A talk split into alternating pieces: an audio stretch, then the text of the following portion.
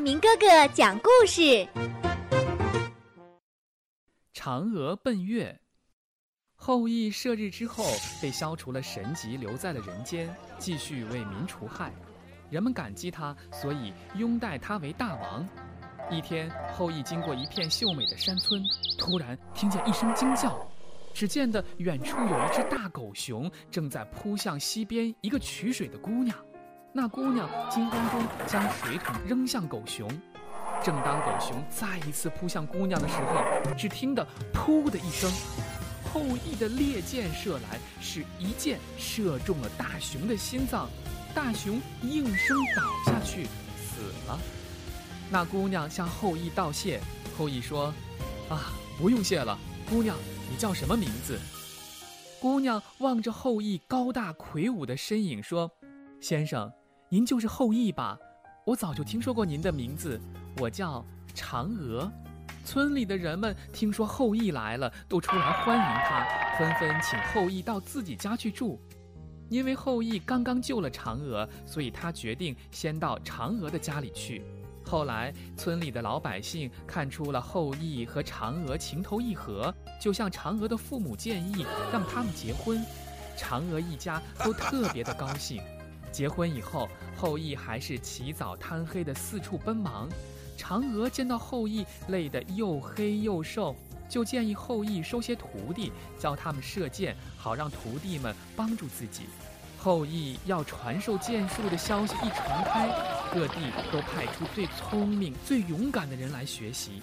三年过去了，这些徒弟们都学会了剑术，后羿就将他们分别派到了各地，只留下身边的一个徒弟，名字叫做彭蒙。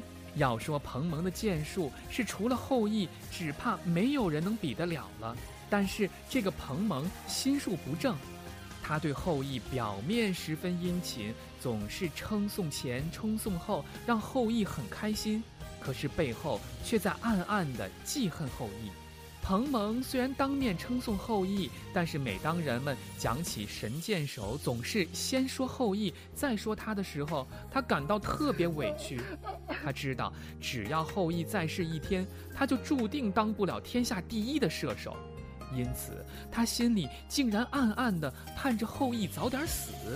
这一天，后羿拿着镜子，突然发现自己的头上有了白发，心里一惊，原来自己已经不是神了，会老的。只要会老，人就会一定死的。于是，后羿决定到昆仑山的西王母那儿去求长生不老的仙药。后羿来到西王母的宫殿，拜见了王母，说明来意。西王母对他在人间的功劳是大为赞许，就给了他一粒丹药，说这丹药吃一半可以长生不老，全吃了可以超升天界。后羿回到家，兴高采烈地把仙丹交给了嫦娥，并嘱咐她保存好，准备一个好日子和嫦娥分开了吃，那样他们就可以长生不老了。彭蒙原本期望着后羿可以早点死，但是现在有了仙药，他的野心全部都落空了。这个时候，他心里生出了一个歹毒的主意。这天傍晚，后羿打猎回来，刚跨进家门，彭蒙便从门后闪过来。没想到他手里拿着一个大锤，瞬时是抡起大锤，狠命的朝后羿的脑门砸去。后羿大吼一声，倒在地上。随后，彭蒙用剑是逼着嫦娥做他的妻子，还立刻要嫦娥交出仙丹来分开吃了。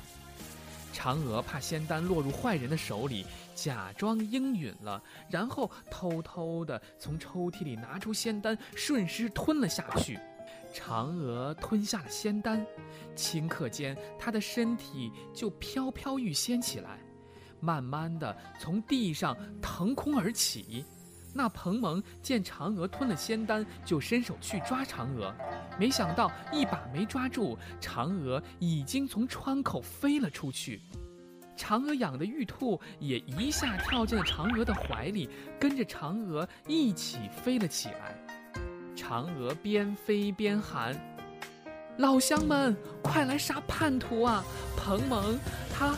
他把后羿杀死了，彭蒙嗖嗖嗖的连发三箭向嫦娥射去，都被嫦娥怀里的玉兔用爪子给挡掉了。人们听到嫦娥的呼救声像潮水一般的涌来，彭蒙看到这种情景是害怕极了，急忙往荒山里跑去，是跑进了一个山洞。嫦娥抱着玉兔在天空当中是越飞越高。他突然想起来，后羿曾经说过，月亮当中的广寒宫没有人住，而自己又特别喜欢月亮，就径直的向月亮飞去。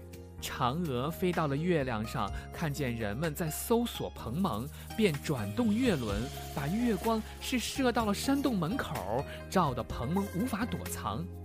最终，在月光的指引下，人们是抓住了彭蒙，杀掉了他，为后羿报仇。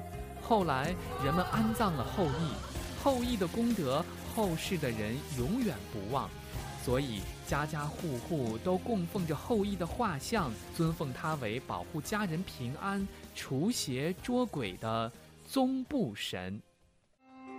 今天的故事就讲完了，请关注亚明微信公众平台“爱亚明”，也就是 I Y A M I。N G，欢迎转发。